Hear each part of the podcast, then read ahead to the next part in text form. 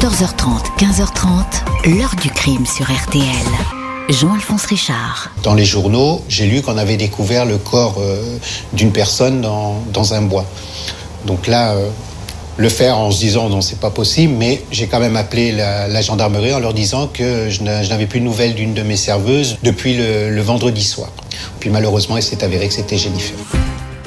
Bonjour, il y a 15 ans, au printemps 2007, le corps de Jennifer Charon, 21 ans, était découvert dans un bois près de Royan, en Charente-Maritime. L'enquête promettait d'être rapide, évidente, rondement menée après l'interpellation de deux suspects, sauf que leur implication, qui paraissait évidente, va s'effriter. Leurs explications confuses et contradictoires vont brouiller les pistes.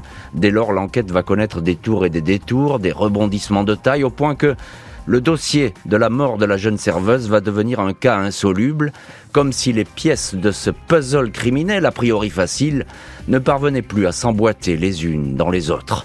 Quinze ans après les faits, les proches de la victime se posent inlassablement les mêmes questions. Pourquoi Jennifer était-elle visée? Un des deux suspects était-il son meurtrier? Saura-t-on un jour vraiment ce qui s'est passé?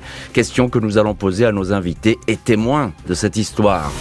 14h30, 15h30. L'heure du crime sur RTL. Au programme de l'heure du crime aujourd'hui, l'affaire Jennifer Charon. Au printemps 2007, cette jeune serveuse qui travaille sur la côte de Beauté à Royan ne va soudain donner plus aucun signe de vie. On va la découvrir assassinée dans un bois de la région.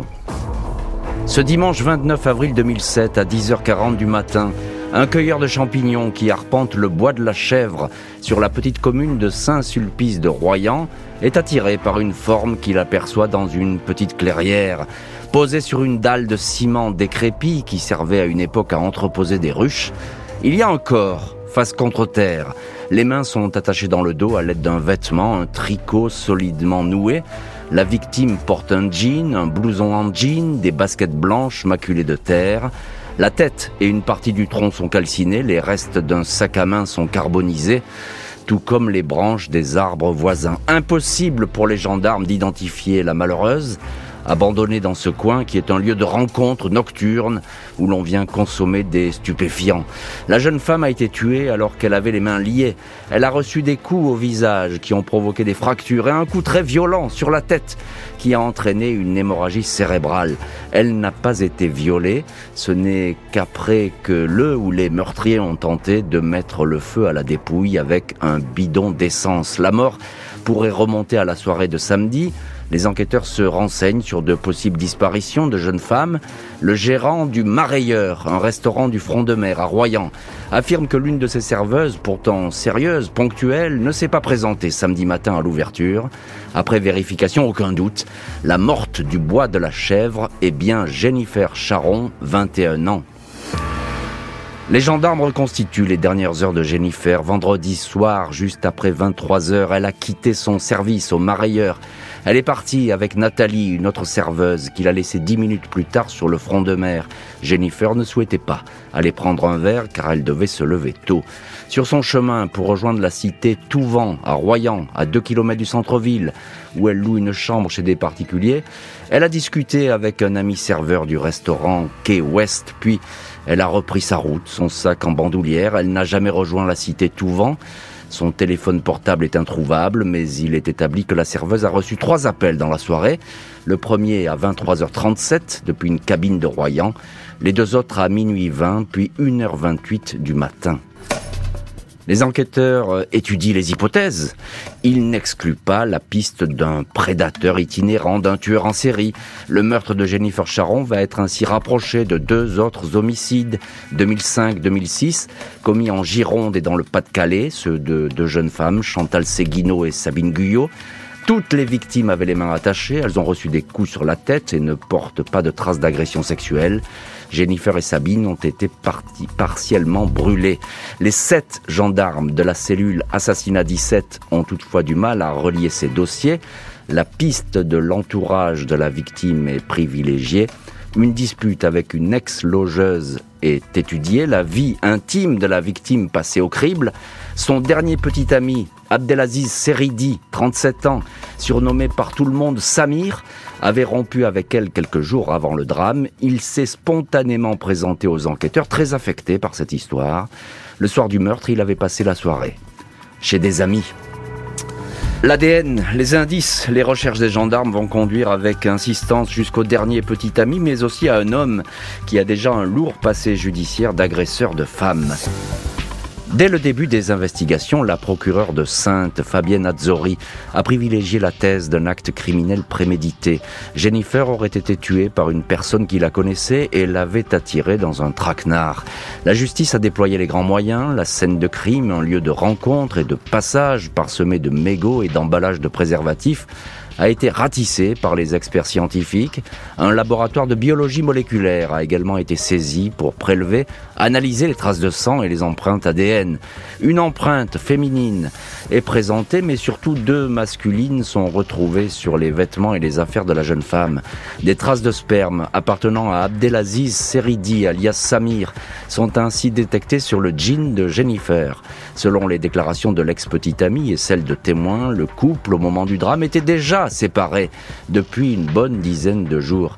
Jennifer avait confié à des amis qu'elle quittait Samir car il avait levé la main sur elle. Elle ne supportait pas non plus, disait-elle, que Samir, sans emploi fixe, vive au jour le jour de petits trafics. L'homme intéresse les enquêteurs. La nuit de la disparition, il affirme avoir l'avoir passé jusqu'à 4 heures du matin avec des amis. Il indique n'avoir pas bougé, mais des témoignages de participants le contredisent. Il se serait absenté une bonne heure après avoir reçu un coup de fil qui l'aurait irrité, une femme qu'il présentait comme la chieuse. Les gendarmes n'en restent pas au seul Samir. Ils s'intéressent aux délinquants connus pour agression sexuelle, résidant dans le secteur de Royan. 17 noms sont isolés. Celui d'un certain José Nuno Mendes, de nationalité portugaise, retient l'attention. Il a été libéré en 2003 de la prison de Saint-Martin-de-Ré après avoir purgé sa condamnation à 20 ans de détention pour viol et tentative de meurtre sur une jeune femme. Après le viol, il avait tenté de mettre le feu à sa victime inconsciente avec de l'essence, elle avait pu s'enfuir. Il apparaît que l'ADN de cet individu qui réside en situation irrégulière près de Sainte est présent sur la scène de crime. Il a été identifié sur les effets personnels de la victime, à savoir sur le chemisier ayant servi à nouer les mains de Jennifer. Il est interrogé sur son emploi du temps, mais ses déclarations manquent de précision. Il reste vague sur le coup de fil qu'il a passé le soir du drame depuis une cabine. Au terme de huit interrogatoires, Mendes ne s'explique pas la présence de son ADN sur la scène de crime. Il maintient n'avoir jamais rencontré Jennifer Charon. Quant à Samir, il ne le connaît que de vue. 12 juillet 2007, le juge Serge Ray met séparément en examen Abdelaziz Seridi, dit Samir, et José Nuno Mendes pour assassinat. Ils sont écroués. Seridi et Mendes nient les faits. Même si le Portugais, dès qu'il apprend qu'un autre homme est mis en examen, revoit totalement ses déclarations. Il dit avoir abordé Jennifer le vendredi 27 avril vers 17h. Elle se rendait à pied à son travail. Il aurait dragué et obtenu son numéro de téléphone. Il déclare l'avoir appelé le soir, un peu avant minuit, sous prétexte de recherche de 20 grammes de cannabis. Jennifer lui aurait passé Seridi. Il les aurait retrouvés sur une plage, puis les aurait laissés. Il a empoigné ce soir-là Jennifer pour s'amuser en faisant semblant de la jeter à l'eau, ce qui expliquerait la présence de son ADN sur le corps. Seridi dément formellement de son côté cette version des faits. Les deux hommes nient le crime, les enquêteurs et la juge estiment qu'il y a trop de flou dans leurs déclarations, ils demeurent donc incarcérés. Sept mois après avoir prononcé les mises en examen des deux suspects dans le dossier Jennifer Charon, le juge d'instruction rend une ordonnance de remise en liberté pour Abdelaziz Seridi, alias Samir. Mais le parquet fait appel et l'intéressé reste incarcéré. Son avocate, maître Francesca Sata, déplore cette interdiction de sortie mais se veut optimiste. Le deuxième suspect, José Nuno Abrantes Mendes, clame son innocence, vu ses antécédents judiciaires et sa trace ADN retrouvée sur la scène de crime. Les enquêteurs pensent qu'il est impliqué. Ses avocats, Cécile Hydro, Brice Giré, dénoncent les approximations de l'heure du crime. Ils parlent d'un coupable idéal. Juillet 2010, plus de trois ans après la mort de Jennifer, le juge de Sainte-Serge Ray tranche. Il rend une ordonnance de non-lieu pour Abdelaziz Seridi et demande un renvoi aux assises pour le seul José Nuno Mendes. Les avocats de ce dernier dénoncent un acharnement contre un homme seul. Le parquet et la partie civile ne veulent pas en rester là. Selon eux, les deux hommes doivent comparaître aux assises. Le père de Jennifer fait appel, il obtient gain de cause. Les deux suspects sont bel et bien renvoyé aux assises, sauf qu'un événement spectaculaire va totalement bouleverser ce scénario. Le 5 décembre 2010, José Nuno Mendes est retrouvé mort dans sa cellule de Sainte, victime d'un infarctus. Quatre ans après la mort de la jeune serveuse de Royan, Abdelaziz Seridi va donc devoir affronter tout seul la cour d'assises et tenter de démontrer, lui qui nie depuis le premier jour son implication dans le crime, son innocence. 12 décembre 2011, Abdelaziz Seridi, dit Samir, 41 ans, comparé libre devant la cour d'assises de la Charente-Maritime à Sainte. Une quarantaine de témoins doivent défiler pendant cinq jours. Un psychiatre qui l'a examiné le décrit comme un homme qui n'est pas mythomane, pas pervers, mais dont le discours manque de spontanéité, un individu détaché, sans affect, dit-il. Le fait est que la personnalité de Seridi est pour le moins chaotique, un homme livré le plus souvent à lui-même depuis son enfance. Sandrine, une amie très proche de Jennifer, ne croit toutefois pas que Samir ait pu faire du mal à sa copine. C'est impossible, je crois en son innocence à 200%, affirme-t-elle. L'accusation insiste sur ses traces de sperme, de l'accusé relevées sur le jean et même sur le chemisier de la victime, alors que Seridi affirme lui-même qu'il n'avait plus de rapport sexuel depuis plus d'une semaine bataille d'experts en perspective. L'ombre de José Nuno Mendes ne va cesser de planer sur les audiences. C'est lui le suspect décédé avant le procès qui a impliqué Seridi au terme de déclarations fluctuantes et contradictoires. L'avocat général pense malgré tout que Seridi était bel et bien avec Mendes au moment de la tragédie, même s'il est impossible pour l'accusation de dire qui a tué Jennifer? en la frappant avec une pierre sur la tête. 20 ans de réclusion sont réclamés par l'avocat général. Les jurés ne suivent pas. 16 décembre à 21h50, après 2h40 de délibéré, Abdelaziz Seridi est acquitté. Le père et la belle-mère de Jennifer, redoutant cette décision, n'étaient pas là pour écouter le verdict. Le doute a donc profité à l'accusé. Reste qu'après plus de 4 ans d'enquête, de vérification et de procès, le meurtre de la serveuse de Royan reste inexplicable.